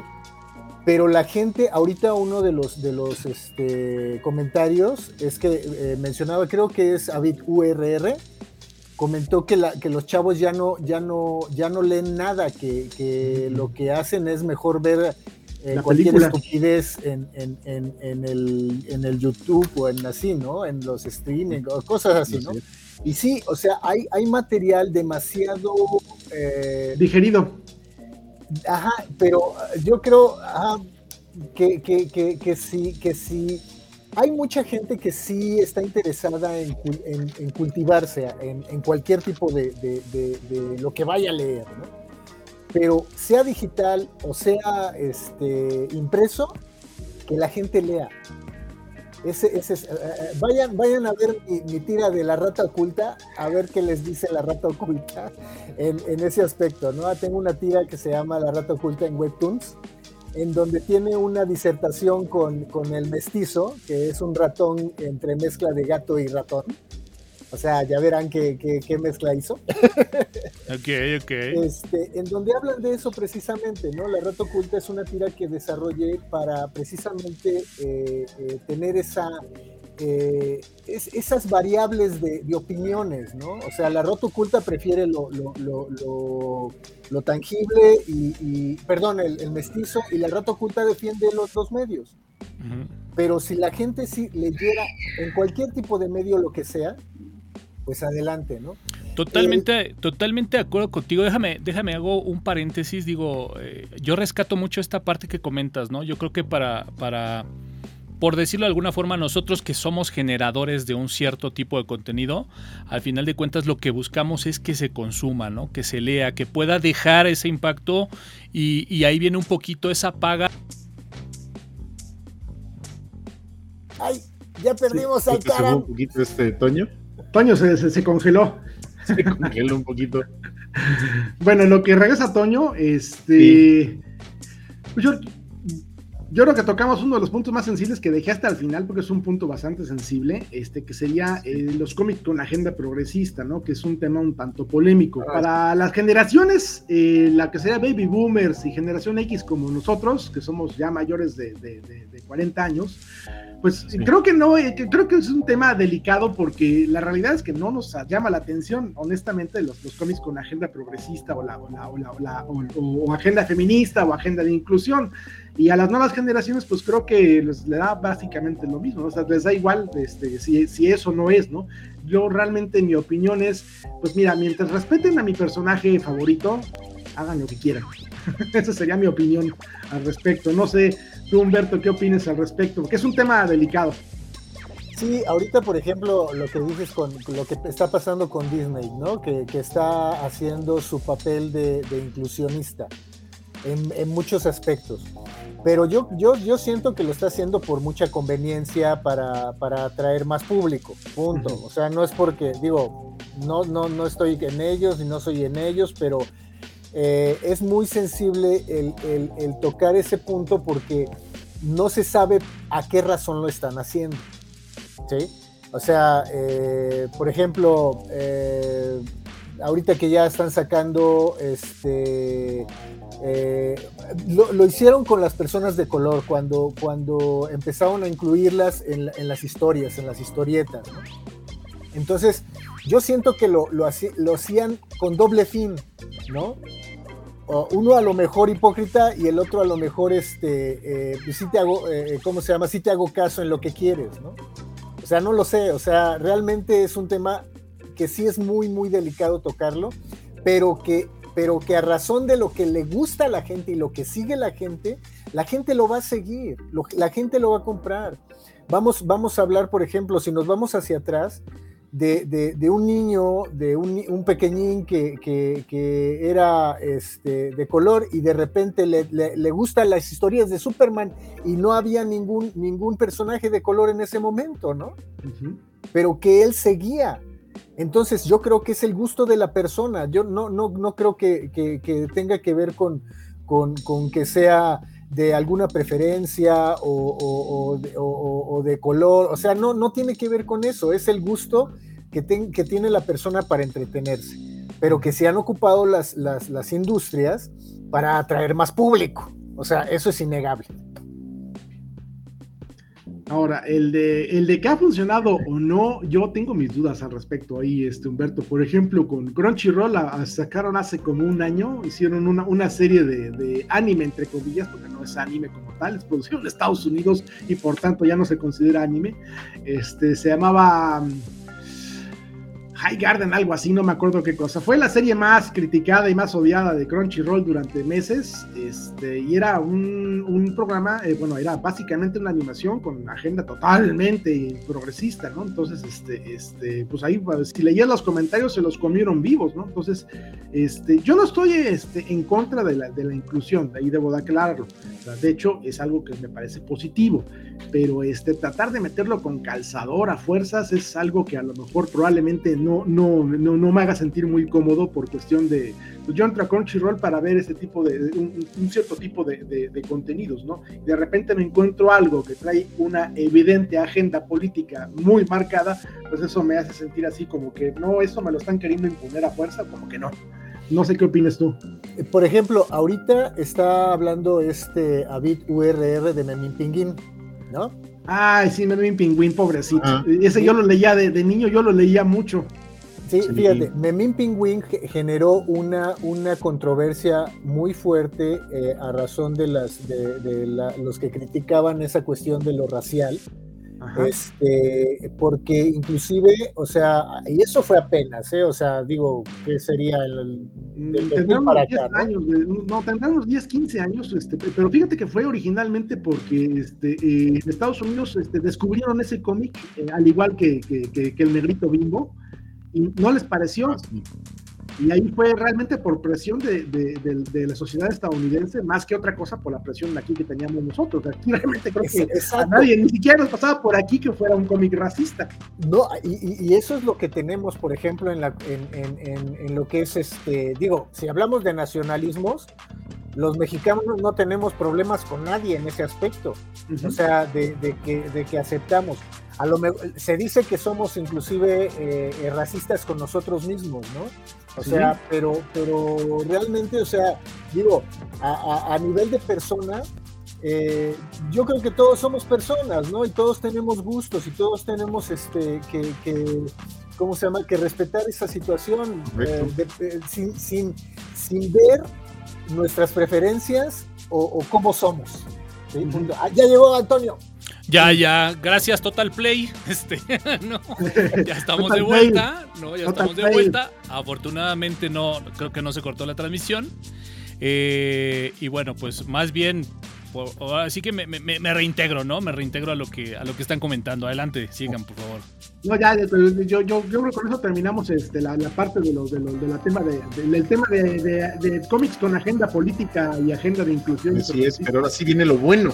Perfecto, pues bueno, la idea era también eh, cerrar, ¿no? Cerrar con con, bueno, pues esta, esta parte, Humberto, que nos platiques un poquito, pues bueno, ¿qué estás haciendo, no? Parte de los proyectos que tienes, eh, pues bueno, la verdad es de que eh, me di a la tarea un poquito, ¿no? De, ver un poquito lo que estás trabajando, lo que estás haciendo, los proyectos en los que estás participando. Y bueno, pues creo que sería muy importante que para nuestra comunidad, pues bueno, también se puedan enterar justamente, pues, pues de eso, ¿no? Lo, lo, que estás eh, colaborando en la parte de los cómics. Bueno, este, primero, muchas gracias. Muchas gracias por su, por su consideración para conmigo este, y, e invitarme a esta charla, que está muy, muy interesante, muy bonita. Y pues empezando con, con lo que son mis influencias, ¿no? O sea, mis influencias eh, son desde pequeño, eh, queriendo dibujar y, y por las, las historietas que en ese momento me llegaron, ¿no? Yo fui un niño muy enfermizo. Entonces, mi mamá, yo creo que le tengo que echar la culpa eh, a la, señora Rosa María este, Sánchez, que por ahí hay a andar, si es que me está viendo, que cuando yo me enfermaba me compraba muchas historietas y me las llevaba. Entonces, me compraba la Pantera Rosa, me compraba la Pepita, me compraba el Pájaro Loco, me compraba este, un montón de, historietas. Entonces, a lo mejor eso influyó. Claro, pero aparte, pero aparte, eh, digo, yo no fui muy buen estudiante en la, en, la escuela.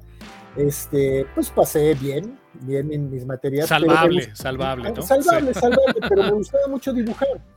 Entonces, eh, una vez cuando, cuando decidí ya a, eh, empezar a, verlo como cosa seria, que mis papás no lo veían como cosa seria, porque, porque decían que este, ¿cómo se llama? Inclusive ni me lo dijeron, ¿eh? Hasta la fecha no, no, no, no sé cuál era el pensamiento de ellos en ese momento, pero yo creo, uh, al, decirme, escógete una carrera que te dé para comer, ¿no? O sea, yo creo que esa es la preocupación de todo padre, ¿no? Sí.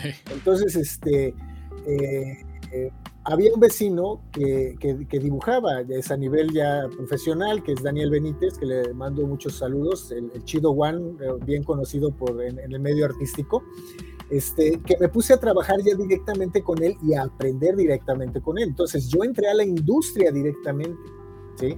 Para trabajar, que es algo que ahorita en este momento ya no hay. O sea, ya afortunadamente para los chavos, ya va, ya hay, ya, ya hay escuelas que se encargan de enseñarles algo, ¿sí? Pero estas escuelas eh, digo, si me, si, me, si me apedrean por ahí, este, es por lo que voy a decir. No los preparan para ser autores independientes, los preparan para la industria.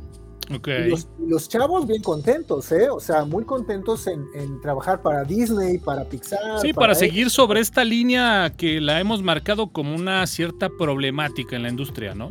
Exacto. pero también están otros compañeros que ahora se dedican a la cuestión de autoría y desde antes, desde antes, pero que gracias a las ferias de libros, a las, a las convenciones y todo eso, este, dan a conocer su material. Bueno, eh, fuera de lo que es este, mi influencia, ¿no? Eh, así pasé muchísimo tiempo, o sea, muchísimo tiempo este, trabajando para otras personas, ¿sí?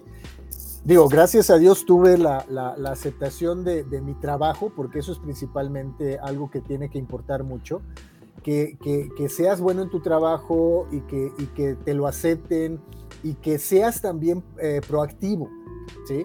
Porque no, bueno, pueden dejarte algo, ah, pues tú nada más pon color, ah, pues tú nada más en tinta, ah, pues tú nada más este, traza o, o escribe, ¿sí? O sea, especializarte pero, pero ya pasar a ser proactivo y, estar en una empresa y, este, y dar ideas y todo eso cuenta mucho. ¿sí? Por eso digo los, los escalafones que se van teniendo cuando entras a una empresa, ¿no? Claro. Este, pero es casi siempre mis medios eran, eran así, o sea, este, trabajar para alguien. Sí, más colaborador, ¿no? Exacto, exacto, pero siempre proactivo. Y aparte porque digo, ah, por ejemplo, Joel me conoce un poquito y soy un, muy, muy manitas, entonces este, en la cuestión de, de, que él, por ejemplo, me, me, guió en la parte de, de, entrar a lo de Linux, ¿no? y, y, en el mundo Linux, o sea, ah, te formas una, una costumbre de investigar y de saber y de, o sea, de hacer, de hacer muchas cosas, ¿no? Y, hay, y, y cuando, cuando entré a ese mundo, me perfeccioné, ¿sí? O sea, quieras o no te perfeccionas cuando entras al mundo de la, de, la cuestión de la computadora, porque una de las cosas que me ayudó mucho a avanzar en mis procesos, yo antes, en el, más o menos en el 96 o, o, algo así, 98, no, 96, eh, yo odiaba las computadoras, ¿eh? O sea, yo digo, yo decía, no voy a, no voy a dibujar nunca en una computadora, este, yo voy a, a, este, a dibujar siempre en papel y bla, bla, bla. Este, pero empecé a entrar al mundo de la computadora y una de las empresas donde empecé a trabajar, la editorial Mina, este, me eh, entregaba mis cosas en papel, pero como empezaba yo a hacer cosas en la computadora, este, fui uno de los primeros que le, le, pregunté al editor, estaba dibujando para, para, una de sus revistas y le dije, oye, puedo dibujar, este, puedo hacer los dibujos y traértelos en un, en un archivo, en un, en un zip. Este, y me dice, háblalo con los de diseño. Si ellos te aceptan, adelante. Entonces, hice mi dibujo eh, en papel, lo escaneé y lo pinté en la computadora. Por allá por los años 2000. un poquito antes, 97, 2000. Eh, y, este, y me lo aceptaron. Entonces, este, de ahí para el real, o sea, yo ya no, ya no, ya no paré. Una de las cosas que les recomiendo mucho a las personas que están aprendiendo a dibujar y todo eso es que, que, se metan a, aprender con Blender. Blender te da, Blender 3D te da un panorama muy bonito para la cuestión de comprender más el, el, eh, la cuestión de dibujar. ¿sí? Y, yo me metí a la cocina con, con Blender, ¿no? Este, eh, me gustó mucho. Bueno, pasó el tiempo, seguía yo trabajando para las compañías. Llega el 2018 y se termina la, el trabajo, se terminó. O sea, ya eh, las personas con quien trabajaba ya, ya, ya no podían darme más material para trabajar. Yo lo vi muy bueno porque eh, de repente traía ahí una, unos proyectos atrasados que eran míos. Y a partir del 2018 lo empecé a trabajar, que es una, una publicación que ahorita, si, si gustas mostrarla, este, en, el, ahí, está. Esta publicación, eh, que, tiene, que consta de 43 páginas, eh, me puse a trabajar en ella en el 2018, la, la, terminé en, en, este, 8 meses. Son, perdón, son 43 páginas y trata de, de, como a mí me gusta el tema prehispánico, este, el, tema Nahua, eh, se me ocurrió hacerlo sobre la leyenda de Huitzilopochtli. ¿sí? Y, por ahí ya la tiene este, en, su, en, su, en su almacén de, cómics de Joel, ¿verdad? y este, y, pues me, lancé a hacerla, la, la, este, ¿cómo se llama? La escribí, la dibujé y de repente ahí es donde entra la parte que yo les recomiendo a los chavos que empiezan, ¿sí? que si tienen un proyecto por ahí, que no lo dejen este, eh, ahí guardado. Ahorita ya hay todas las condiciones para mostrar sus cosas, ¿sí? A mí se me hizo muy, un poquito de ir aprendiendo porque decía, ¿dónde lo voy a meter? ¿Sí? Porque sacar una impresión, me puse a investigar porque yo no sabía absolutamente de cómo estaba la cuestión de, la impresión y de la, de la distribución, porque son dos cosas que importan mucho para alguien que se va a dedicar a eso. Y totalmente diferentes, ¿no? Además. aparte, o sea, se complementan, ¿sí? Pero, pero sí tienen cada una su chiste.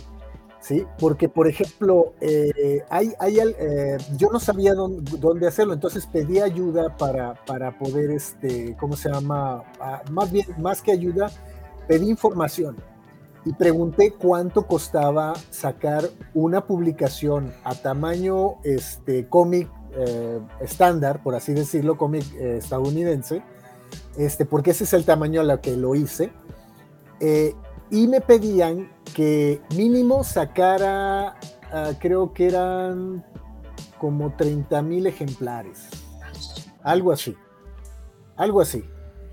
Y me iba a costar aproximadamente como unos 150 mil pesos que no tenía. Ok. Entonces dije, ¿cómo le hago? El siguiente brinco, fondearla. Pero el problema de fondear algo es que tienes que tener un chingo de seguidores.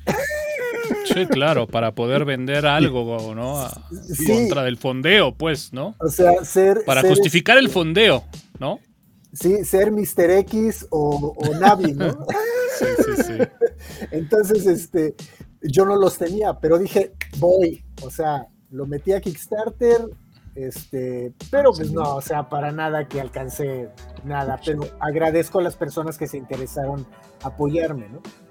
¿Qué hago? No sé qué hacer. Bueno, ya se iba a llegar el 21 de, diciembre del 2018. Y yo lo quería sacar ese mismo, esa fecha precisamente, porque pues, eh, el, 21 de diciembre es el nacimiento de Huitzilopochtli. Okay.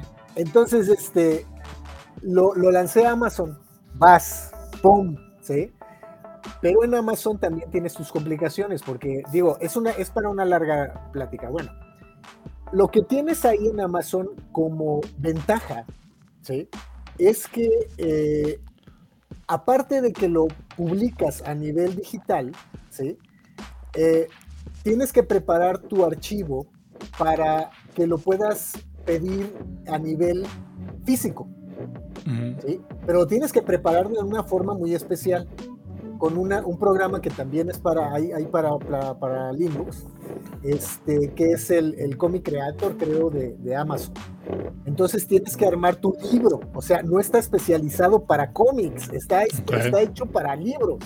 Pero uno se tiene que adaptar, o sea, yo me adapto. Una de las cosas que tengo es que me gusta mucho aprender y me adapto. Entonces, ya lo saqué así de esa forma. Este, eh, y, empecé a, pedir las, las, publicaciones, me llegaron en, eh, o sea, te, dan una, ¿cómo se llama? Un precio especial para autor. Entonces te mandan las, las publicaciones y tú ya las puedes este, vender. Okay. Eh, y también las puedes pedir a Amazon directamente y ya tú ganas. Actualmente se puede conseguir en Amazon porque nos pregunta justamente Edgar Torres Castañeda si, si justamente se puede conseguir en... o dónde lo puede comprar, más bien. Sí, de forma directa, por ejemplo, si él está aquí en México, conmigo directamente puede hacer el enlace y yo con mucho gusto le, se lo llevo, ¿no? O sea, si, se está en la Ciudad de México. Si está en, en, en, provincia, este, vamos a hablar de provincia, eh, pues sería el costo de la publicación más el envío. Claro. Que también ah, tengo una amistad que, que, este, ¿cómo se llama? Eh, que, que, hace envíos también. Entonces, pues, con ello no hay, no hay, no hay problema, ¿no? Después de que, después de que eh, hice esta, esta la, la de Postli, ¿sí? Pues ya estaba, ya encarregado el gato, eh, pues vas, ¿no? Ya viendo el camino, pues la segunda, ¿no? La segunda, y me fui con Miklan. ¿sí? Esta me gusta mucho, esta, esta publicación. Eh, es, es, mucho, me la piden mucho. Entonces, este, esta me llevé, aunque tiene más páginas, tiene de, de lo que es eh, historieta, tiene 53 páginas. ¿sí? Entonces también la subí a Amazon y se puede pedir, las dos se pueden pedir a Amazon, pero como les comento, me la pueden pedir directamente conmigo y con mucho gusto, ¿no? Oye, la, la portada tiene ahí cierta influencia linuxera de escritorio linuxero o, o, fue mi percepción nada más. pues, pues, a ver, ¿en qué la ves? ¿En qué la ves? Ah, pues, ya, no, sí, sí, sí, sí ya, ya, ya, la vi, ya la vi. Sí, sí, fue por ahí o, o, fue un accidente. Eh, fue, fue un accidente. Fíjate que si no me lo dices hasta ahorita no me doy cuenta. Bueno, ahí tienes para una anécdota especial con cierto grupo que lo entienda. Sí, digo, eh, eh, bueno, la, la, la, connotación que yo le di eran los pasos que sigue el, el, el ser que ya dejó su cuerpo hacia el Mictlan, ¿no? Pero sí es cierto, ¿no? Pero mira, si un día le cambias un poquito al giro y el público es muy linuxero, creo que lo van a amar, ¿eh? Lo van Funciona a amar. muy bien. Va a funcionar bien. Sí. Esa, esa, va a ser, ¿qué dice, qué dice Joel? Eh, que de, de, de, de, recordarles que no hubo una obsoleta, una tira cómica tuya, se hizo legendaria en la comunidad de software libre. Ah, qué bueno. ¿Y, ya viste que ya la, ya la estoy sacando en Webtoons? No, fíjate que no, no, no, no ha tenido la oportunidad de. Es que estoy trabajando todo el día como Bueno, pero ahorita les, les, les comento. Ahorita nos pasas que, todas las ligas para poder ver todo el material, claro. No. Sí. Bueno, entonces, entonces este, esta, esta eh, novela gráfica, que eh, la primera, vamos a hablar de la, de la primera, se, la, se, las, se las voy a pasar para que la vean. Esta, Huitzilopochtli, este, es prácticamente eh, la leyenda de Huitzilopochtli. ¿sí? Pero cada, cada autor, eh, me gusta mucho lo que dice este, José Luis Pescador, que es un, un, un gran eh, eh, historietista, un gran narrador gráfico, que ahorita sacó este, lo que es, eh, hace tiempo sacó La caída de Tenochtitlan, ¿sí? Es esta. Okay. A mí me gusta hablar de, no nada más de mí, me gusta hablar de otros autores. Este, y, y, y que acaba de sacar la, la número 2, ¿sí? Está preciosa. Estas, esta, de veras, no, no, no nada más hay Superman, no nada más hay Hombre Araña, no nada más hay Thor ni Marvel. Hay un montón de autores mexicanos que en esta, a, apenas sábado y domingo me, acabó, me, me, me tocó eh, convivir con varios autores, compañeros, que tienen materiales muy buenos, muy buenos okay. que deberíamos de buscar ahí en mis redes sociales, en lo que es este Humo Humberto Morales. Hice una, varias publicaciones en donde muestro a, a mis compañeros en los cuales me, toca, eh, me tocó convivir con ellos, este, con materiales preciosos. Entonces, hay que, hay que ver otro tipo de materiales, ¿sale? Pero bueno, okay. entonces, después de, de pasé a hacer mi plan, y, este, y esta me, me, tomó cuatro meses, la otra me tocó ocho meses sacarla y esta me tocó cuatro meses sacarla. Ahorita ya estoy trabajando en una nueva novela gráfica que ahorita estoy deteniendo porque he tenido, gracias a Dios, trabajo. Este, y, y pues la he ido dejando un poquito rezagada, pero esta novela gráfica también con tema prehispánico este, va a contener, la historia me llevó a, yo quería hacerla de 80 páginas, ya me rebasó y tiene eh, 147 páginas. Entonces, este, pero ojalá que la, la, pueda yo sacar este año, que yo creo que sí. Este, pero en eso estoy ahorita y aparte, o sea, a partir del 2019 para acá, estoy teniendo una transmisión todos los viernes a las 5 de la tarde que se llama De Cuadro a Cuadro, ya llevo 106 este, transmisiones. Este, y en, ese lapso me puse a hacer eh, mucha, mucha ilustración, mucho trabajo de ilustración, la cual también ofrezco como pósters. ¿sí? Aquí les voy a pasar un poquito este, algunos, algunos materiales que tengo. Ojalá que sí se vean. A ver, este, ustedes me van sí, diciendo si sí, se van sí, viendo. Este, y son, son trabajos eh, con, con, dedicatorias, con este, eh, ¿cómo se llama? A, a, a, ciertos eventos, o eran, este, eh, ¿cómo se dice? Materiales que ya había hecho de, de muy chavo y que, las empecé a, sacar, ¿no? O sea, a, a traer colación a... Dime, dime. No, no, no, te quedaste un poquito congelado. Dije, seguramente eso Total Play también por allá. ¿Me veo, me veo? Sí, sí, sí, wow, adelante, sí, adelante. Escuchas muy bien. Ah, perfecto. Entonces son materiales que he estado realizando y que, y que bueno, uno como autor pues desea que, la gente los, los vea, este, y si les gusta, este, pues los adquiera, ¿no? Pues es un poquito de, de, lo que, de lo que es mi material de, ilustración, que, que, tengo una variedad amplia de estilos, este, y pues eso es lo que estoy haciendo este, en estos momentos, este, Toño.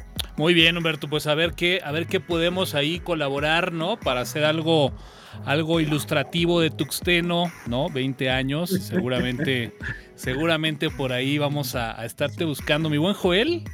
Eh, Toño, comparte un momento mi pantalla. Claro que sí. Eh, para darle nostalgia a Humberto. ¡El Tux! este, este, eh, este era la mascota que teníamos en el otro sitio. Este, y el autor pues, obviamente es Humberto.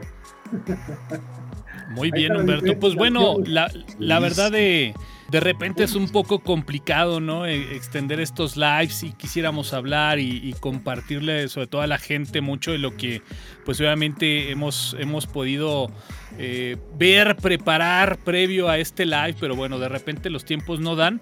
Yo te quiero comprometer, mi buen amigo Humberto, a que bueno, justamente platicábamos por ahí previo a la grabación, ¿no? Joel y un servidor de, de justamente poder empezar, ¿no? A, también generar por ahí algunos, eh, pues digamos, tutoriales en vivo, ¿no? Algunos how-tos en vivo de cómo hacer cosas de repente ahí en Linux. Y bueno, pues mencionaste por ahí el tema de, del dibujo, ¿no? Con esta pues, herramienta tan popular, ¿no? De, de, 3D, ¿no? De dibujo en 3D. Entonces te voy a comprometer a que por ahí coordinemos algo, ¿no? Y que de repente pues podamos ahí armar algo, dibujar algo en, vivo para la gente. ¿Qué te parece? Me parece muy, muy buena idea y, se los agradezco mucho. Aunque, aunque digo, este, ah, digo, esto va a ser un pecado lo que voy a decir, ¿eh? Va a ser un pecadazo. Eh, inclusive a lo mejor me cortan la, señal ustedes. Ah, no, tenía, Total Play Humberto y ya se fue. pues ya la, salida, ya el pretexto ya lo tenemos. Así que venga, échale el pecado. El pecado. Lo que pasa es que, por ejemplo, cuando, cuando estaba yo dibujando, a mí me gusta mucho, de, hablando de software libre, eh, aparte de Blender, de usar Blender, eh, yo recomiendo a las personas que no tengan mucho presupuesto, usen Krita. ¿sí? Krita este, es, es, eh, es, un, es una herramienta maravillosa para todo aquel que tenga una tableta este, Wacom o alguna tableta que le pueda integrar a su, a su equipo. Es muy buen, muy, muy, muy buen software, aparte software libre, este, para dibujar y para trabajar con él. ¿sí? Eh, yo por la facilidad que tiene cierto, cierto, cierta marca, antes, antes yo usaba, yo usaba Samsung, ¿sí? usaba Samsung con lo que es Android eh, con lo que es eh, Sketchbook, creo que se llama la, este, aplicación para, para, dibujar. ¿sí? Entonces, eh, propiamente Android es software libre, este, pero ya adaptado a, varios dispositivos. ¿no? Este, pero los equipos que yo manejaba en ese momento, mira, ahí está, estamos viendo a Krita. Entonces, este, los, los, los, equipos que yo manejaba en ese momento, que fue más o menos en el 2016, que era Samsung, cuando yo quería dibujar, porque yo compré una, una, una tableta de más o menos era como de 7 pulgadas, este, con su lapicito, para poder tener más libertad. ¿Sí? Porque yo siempre lo que quiero es más libertad, no estar pegado en, la, en, la, el escritorio. Eh, si no quiero moverme, quiero estar en el, en, el, en el, en el eh, sofá o quiero estar en la silla, o sea, moverme. Si me lo quiero llevar y quiero estar trabajando, me lo llevo. Entonces este, empecé a usar este, estos equipos y se calentaban de, una, de, tal forma que de repente se me trababa el equipo. ¿sí? Y pues lamentablemente este, no, no, no, no, no, me, no me eran útiles. De repente yo me, me fui a, a, usar este, un sistema Unix, este, el de la manzanita, este, y, y me, y, de repente no quería yo usarlo porque no, no, era, no era tan fácil, no era tan fácil adaptarle un lápiz y, en ese momento no había un equipo tan bueno eh, para, para, usarlo. Entonces, eh, en el 2017 salió la primera tablet que de, de, la marca de la manzanita que, este, que me satisfizo, de veras me satisfizo para dibujar. Ok. ¿sí? Y, realmente es el equipo que utilizo ahora, ¿sí? Porque, porque a pesar de que se calienta, eh, como todo equipo, como todo equipo, este, me da esa facilidad que yo tenía. Pero realmente yo, por ejemplo, hay, hay, hay, un, hay dibujos, ahorita se los muestro, ahorita se los, se los voy a mostrar. No, y, déjame, déjame anticiparte algo, digo, al final de cuentas, si es por Mac, digo, no hay ningún problema, no estamos casados con, con absolutamente nada en particular, digo, sí somos muy, eh, digamos, eh, promotores ¿no? del uso del software libre, de sistemas operativos Linux, pero bueno, yo creo que aquí más que otra cosa es poder ver en vivo, ¿no? Eh, pues justamente cómo puede ir naciendo tu trabajo, ¿no? Sí, exacto. Pero no es impedimento, por ejemplo, para usar, en este caso, por eso el software libre, ¿no? Para, se los menciono. Aquellas personas que no, digo, en lo particular, eso sí, yo no recomiendo absolutamente Windows. y, quiero ser muy claro, ¿no? Quien está dibujando en este momento es Joel, ¿no? O sea, para que, para que no, este, para que no haya duda, ¿no? Para que no haya duda. para que no haya ninguna, ninguna duda, ¿no? Claro, claro. No, mira, por ejemplo, ahorita dice AvidUR, dice, como todo equipo se calienta con un procesador a 1.3 para home office. Sí, pero cuando ya tienes una, una, ¿cómo se llama? Mm, un pedimento de recursos claro, tan amplio como lo son las artes gráficas, híjole, tienes que tener un muy buen equipo. Eso ni dudarlo. Sí, claro. Ni dudarlo. Si gustas, si gustas este, mostrar, a ver, te muestro mi pantalla. Sí, creo que aún no está compartida. Si me la compartes, ahí, está. ya. sí, este trabajo, que a mí me encanta, se llama este, El Milagro Dual, lo hice precisamente en Linux, con Krita. Ok.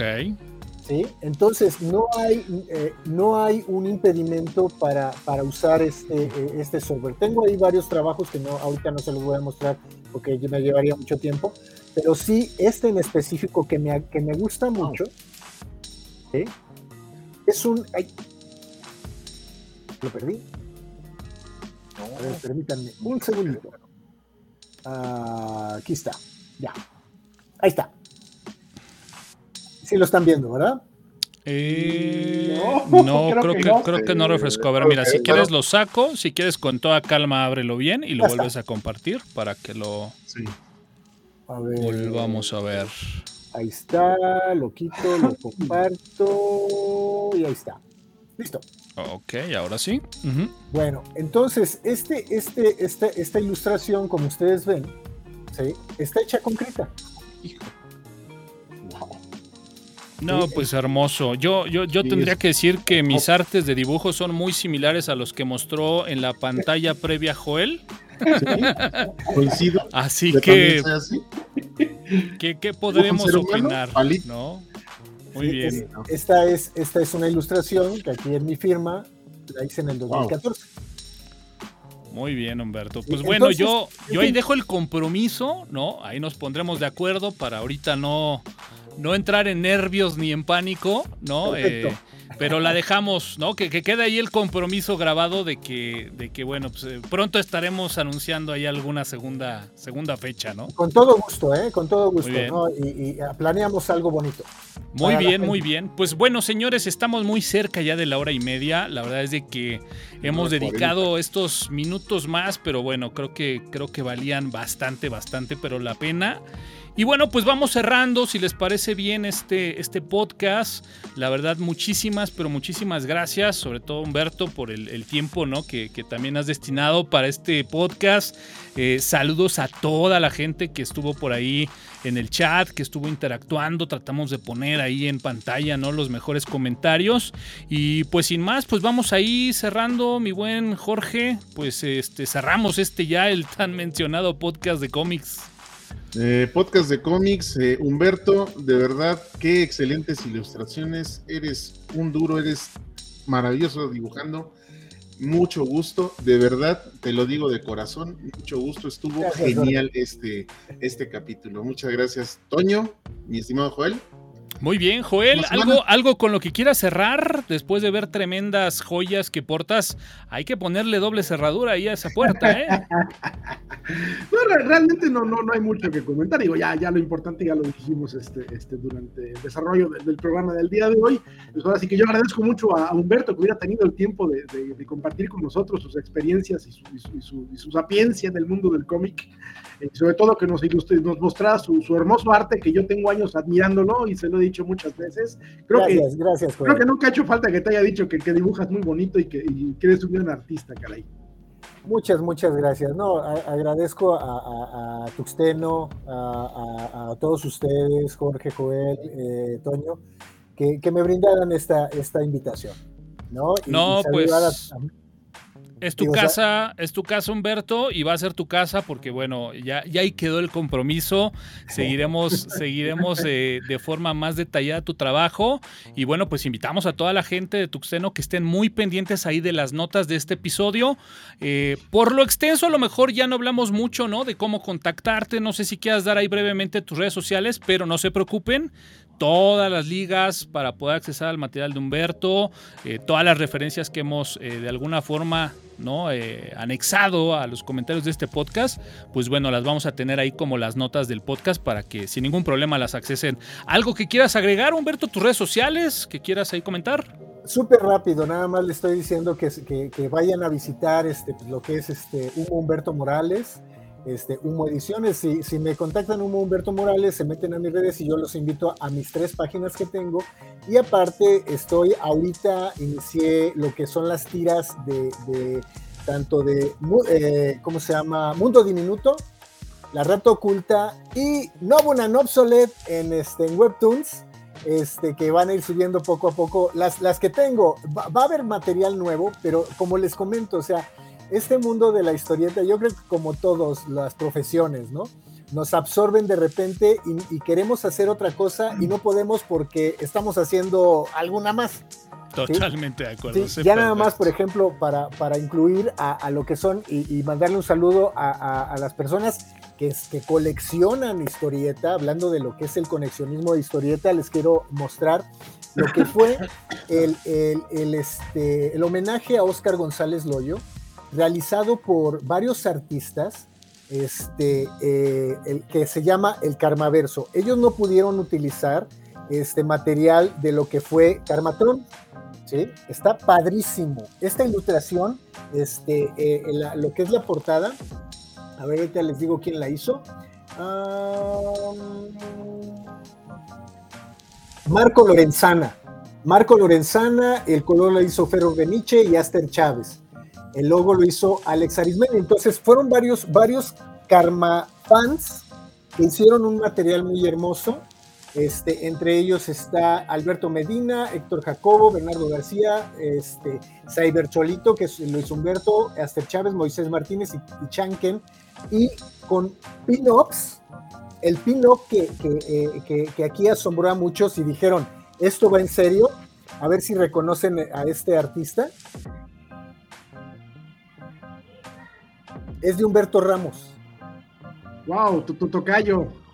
Es, este, este pin-up lo, lo, obsequió este, Humberto Ramos para esta edición de, este, del Carnaverso. ¿Sí? Entonces, este, este material lo pueden encontrar visitando a Luis Humberto. Este, y aparte, les, les, comentaba de lo de la inclusión, ¿no? Una de las, de las artistas que participa aquí es Grace Solorzano, que es una, una, una este, compañera este, transexual que, hace este tipo de arte. ¿sí? Entonces, este, pues, ah, e, e, este es un material muy bonito, muy bonito. Ahí está palabras de, para Oscar y ahí los, las historias de los compañeros. Carlos Navarrete también participó. Chulo el material, chulo, Muy bonito. Entonces, por si quieren este material, eh, vayan a, la página de Luis Humberto. Este, eh, si quieren me piden la, la, liga para que la compartan también. En Karma Fanfin son, son, son, fueron, fueron artistas que ya son profesionales que vivieron en la época de la historieta mexicana este, y fueron influenciados también, y tienen muchas influencias, por supuesto. Y, agradecer, agradecer a, ustedes, ¿no? y, pues estamos en contacto. Sí, correcto, correcto. Al final de cuentas, no se preocupen. Ahorita terminando, vamos a hacer toda la recolección de ligas, de sitios, de tiendas, de contactos para que, bueno, eh, la gente que esté interesada, que seguramente van a ser muchas, pues puedan llegar, eh, pues bueno, a Humberto y, justamente puedan llegar a todo este material. Pero bueno, pues sin más, eh, pues muchísimas gracias a todos los que nos acompañaron. Excelente Excelente plática, excelente charla. Yo soy Antonio Karam y recuerden que este podcast, pues bueno, está disponible a través de nuestro canal de YouTube, en todas nuestras redes sociales. En formato de audio lo pueden encontrar también en Spotify y en iTunes. Y bueno, pues si no se quieren complicar demasiado, recuerden que ya está disponible la app de Tuxteno para Android y para iOS, totalmente gratuita para ustedes. Muchísimas, pero muchísimas gracias. Y bueno, pues con esto cerramos este episodio de cómics Finalmente, aquí en el podcast de tuxteno.com. Muchísimas, pero muchísimas gracias y como siempre nos escuchamos en la próxima. Saludos.